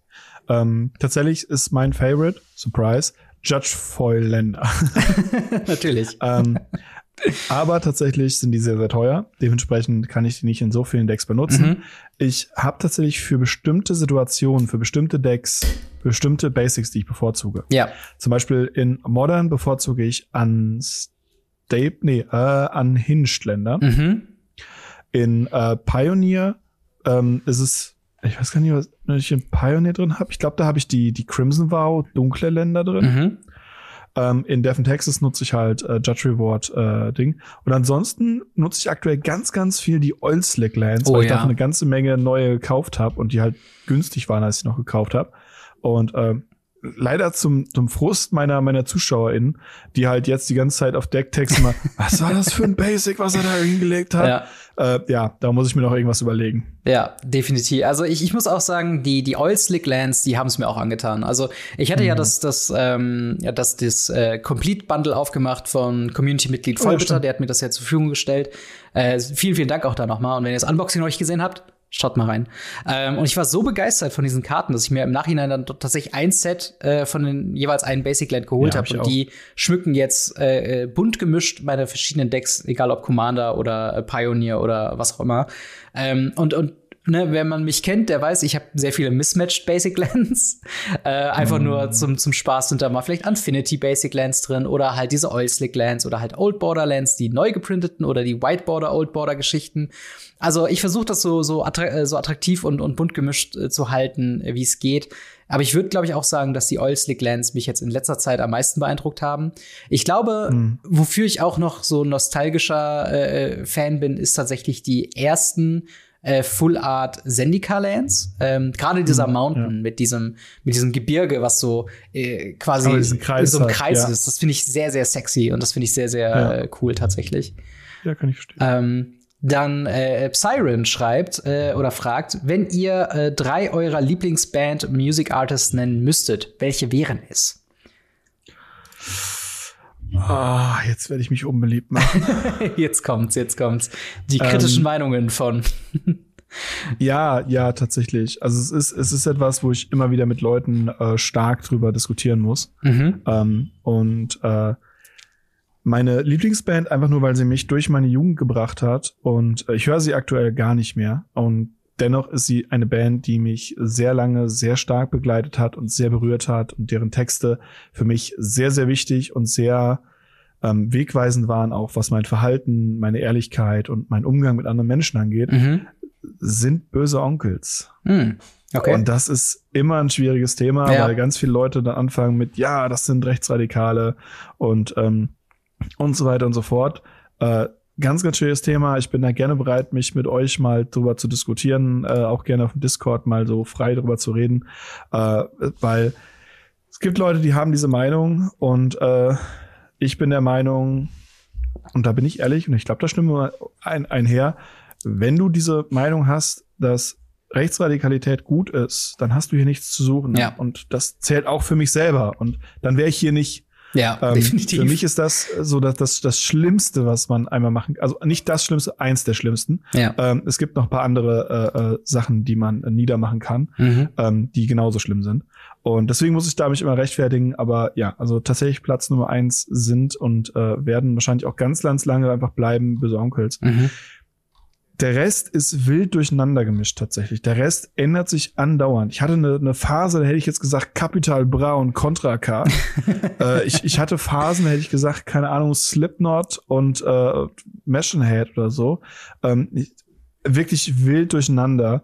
Äh, das kommt immer auf die Phase drauf an. Aktuell mhm. habe ich tatsächlich wieder so eine Phase, wo ich äh, Sachen wie, wie Elif oder so sehr stark höre. Mhm. Das sind, äh, es ist eine äh, Dame aus Berlin, die sehr, sehr schöne Texte schreibt. Ähm, das, das wechselt tatsächlich. Also da kann ich nichts Genaues zu sagen. Okay. Ja, tatsächlich ist bei mir auch so, mein Musikgeschmack ist, glaube ich, jetzt einfach sehr, also stagniert in, in der Verwandlung, aber ist auch deutlich weiter gefächert äh, in Genres, die ich höre. Aber trotzdem eine Sache, die sich nie verändert hat, sind meine Top 3 Bands und das sind äh, zum einen die Ärzte, einfach quasi meine hm. politische Bildung in der Jugend und, und einfach, hm. äh, ja, einfach was mein Humor angeht, was meine, was meine äh, ja, Meinung zu vielen Sachen angeht. Einfach es ist ultra prägend in meiner Zeit von, ich würde fast sagen, 12 bis 18 oder so.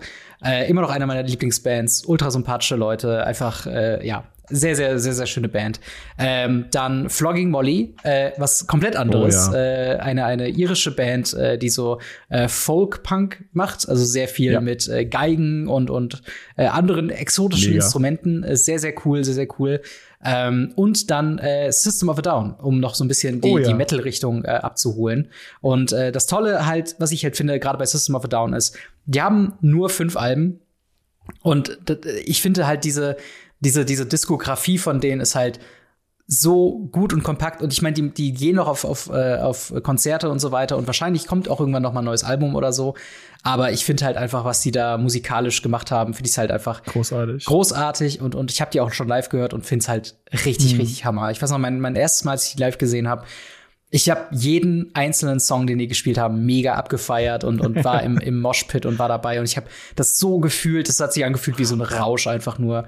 Und äh, ja, das sind meine, das sind meine Top 3 Bands. Aber gerade jetzt aktuell, wo, wo Peter Fox wieder neue Musik macht, oh ja. ähm, da gibt's auch sehr coole neue Lieder, die ich sehr, sehr gerne höre. Sehr, sehr chillig, sehr, sehr ganz was anderes als das, was ich gerade genannt ja. habe. Aber äh, ja, das, das ist halt so. Äh, ja. Irgendwann. Man, man kann festhalten, wir sind sehr divers aufgestellt, was Musikgeschmack angeht. Genau, und ich, ich glaube, das ist so, so ein typisches, sag ich mal, ich würde schon fast sagen, Schulhof ja. Ding, dass man sich so krass mit Musik identifiziert, dass man sagt, okay, ja. wir sind die Mettler, wir sind die Hip-Hopper, wir sind die ja, Techno-Leute, so. Das, ey, ich könnte in allen Genres wahrscheinlich was finden, was ich mag. Ich habe sogar letztens äh, noch, noch festgehalten, auch wenn ich die Musik nicht mag von äh, Helene Fischer, muss ich einfach respektieren, dass sie eine ultra erfolgreiche, ultra starke Frau ist, die halt ja. richtig crazy Stadien füllt und richtig ja, crazy Bühnenprogramm macht. Und als ich davon mal ein Video gesehen habe, dachte ich, also nicht meins, ich würde auf gar keinen Fall freiwillig Helene nee. Fischer hören. Nee. Aber. Nicht mal bezahlt. Ja, ja, wirklich. Aber, aber die Bühnenprogramme, wenn die da auftreten und da durch ja, die Luft fliegt mit Feuerwerk, das ist krass. Das ist einfach krass. Genau, es ist halt, es ist halt Geschmackssache. Ja. Und das finde ich halt so, so stark, dass Musik Geschmackssache ist. Und äh, nur weil wir bestimmte Sachen cool finden oder nicht cool finden, heißt das nicht, dass die Leute nicht großartige Musiker sind. Eben. Sonst wären sie nicht da, wo sie sind.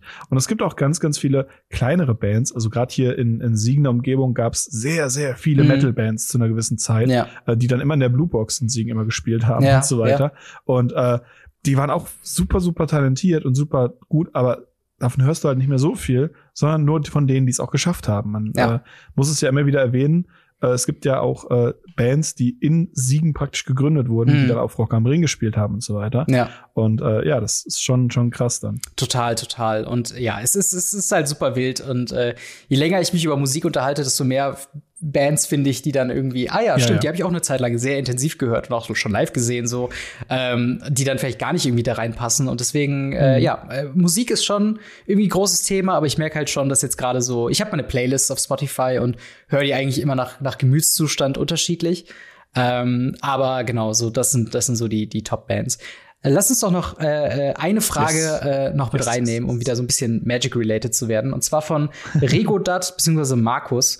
Äh, der fragt, Reading the card explains the card. Was hm. haltet ihr von dieser Antwort, wenn euch jemand nach der Funktion einer Karte fragt? Ähm, das ist natürlich so, so, ein Slogan, Reading the Card explains the card. Das kommt, glaube ich, von Tolarian Community College. Hat er auf, auf Playmats gedruckt und ähm, ist eine sehr schöne Formulierung für das, äh, was halt äh, ja die Verwirrung manchmal bei Magic-Karten ausgibt. Was würdest du, wäre das was, was du ehrlich, ehrlicherweise sagen würdest bei einem FNM oder bei einem Turnier oder so, äh, wenn jemand fragt, wie die Karte funktioniert? Niemals, niemals, niemals, niemals. Ich finde die Aussage auch ganz, ganz, ganz schlimm. Tatsächlich. Ich bin ein Mensch, ich stelle mich hin und erkläre lieber, was die Karte tut, mhm. als dass ich sage, hier lies mal durch. Ja. Weil ähm, wenn ein Spieler eine, nachfragt und sagt, hey, ich kenne die Karte nicht, was tut die Karte? Mhm. Und ich dann sage, ja, lies doch selber. Erstens verliere ich in Turnieren Zeit. Zweitens denkt der Mensch auch, was ist das denn für ein Arsch? Drittens, es gibt Spieler, die haben Karten in Japanisch, in Italienisch ja. und sonst was, in Secret Layer, in Phyrexianisch. Ja. ja, und man, man kann sie nicht lesen. Und dann stimmt halt auch Reading the Card explains the Card nicht. Wir haben alte Karten, die Errata bekommen haben. Ich habe jetzt neulich erst noch mal drüber geredet, dass ja zum Beispiel die Splicer, die sind äh, mhm. Kreaturen, äh, die 3-3 Golem ins Spiel bringen, ähm, die wurden ja erratet und auf denen steht jetzt Phyrexianer drauf. Ja. Das tut's nicht bei allen, weil es sie halt nie erratet wurden. Und mhm. wenn ich jetzt eine alte Karte benutze, da steht das vielleicht nicht drauf. Ja. Und wenn es nicht draufsteht, dann kann man es nicht lesen. Und wenn man es nicht lesen kann, dann explaint es die Karte nicht. Ja. Dann kommt dazu, wir haben so viele Fehler in Magic, also so viele Karten, also jetzt zum Beispiel in äh, One war es noch mal eine Karte drin, mhm. die Ausrüstungskarte, diese Kriegspeitsche, ja. reduziert die Mana-Kosten von allen Ausrüstungen in Deutsch. Ja.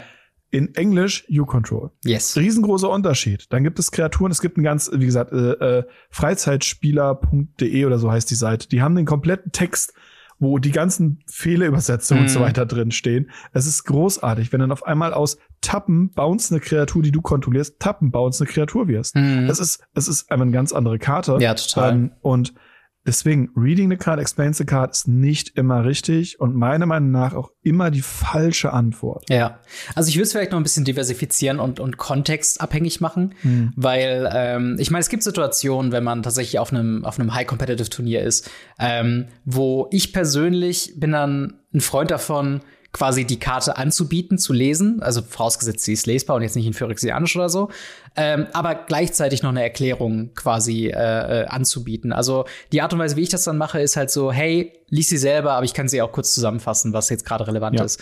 Weil der Punkt ist, was ich damit vermeiden möchte, ist halt, dass ich quasi den Gegner vielleicht also vielleicht unfreiwillig in eine falsche Situation locke, wenn ich zum Beispiel nur darauf hinweise, dass sie, ähm, dass sie einen Token macht, wenn sie ET beat, aber noch eine aktivierte Fähigkeit hat, das lasse ich dann weg. Und deswegen, um das halt vorzubeugen, sage ich halt, hey, lies sie dir selber durch, aber für jetzt relevant, sie macht einen Token. So. Hm. Ähm, und ich glaube, dann hast du quasi in so einem Competitive-Rahmen auch eine ganz gute Absicherung gegenüber Judges, indem du sagen kannst, hey, so, mein Gegner wusste, weil er konnte die Karte lesen, ähm, was die Karte macht so, meine Erklärung ist einfach nur ergänzend dazu. Ja. So, das ist meine Begründung bei so High-Competitive-Sachen. Ich spiele relativ wenig High-Competitive-Sachen äh, und meistens im Kontext von FNM oder meiner Commander Night. Natürlich erklärt man da die Karte. Das ist halt, äh, bei mir ist selbst dann äh, sag ich mal, so ein bisschen wichtiger, äh, ein, ein faires, sauberes Match Magic the ja. Gathering zu spielen äh, und auch mein eigenes Regelwissen zu, zu vertiefen, was das angeht. Ähm, als jetzt äh, irgendwie über, eine, über eine, eine, eine Regellabalie quasi zu gewinnen, wo man dann sagt, okay, ja. haha, ich ver, verscheige dir die aktivierte Fähigkeit äh, oder, oder keine Ahnung, lege meine Dryad Arbor zu den Ländern oder so, äh, sondern ich, ich mache darauf aufmerksam, dass mein Gegner eigentlich alle Informationen hat, die er braucht, um halt äh, ja mein Board zu verstehen, meine, meine Karten zu verstehen, mhm. mein Deck zu verstehen.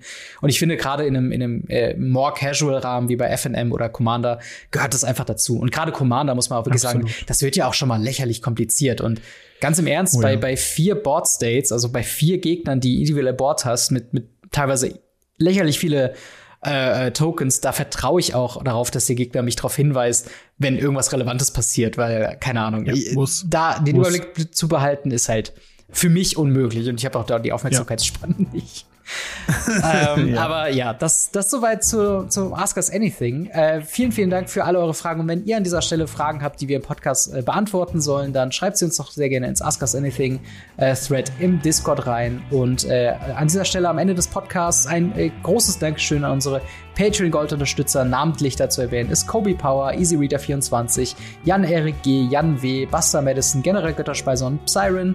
Und äh, ja, vielen, vielen Dank natürlich auch an dich für eine weitere Woche äh, Radio Ravnica. Immer wieder gerne. Und dann hören wir bzw. sehen uns nächste Woche wieder mit einer weiteren Folge Radio Ravnica und was auch immer in der Welt von Magic the Gathering so losgeht. Haut rein, bis dann. Ciao. Ciao, ciao.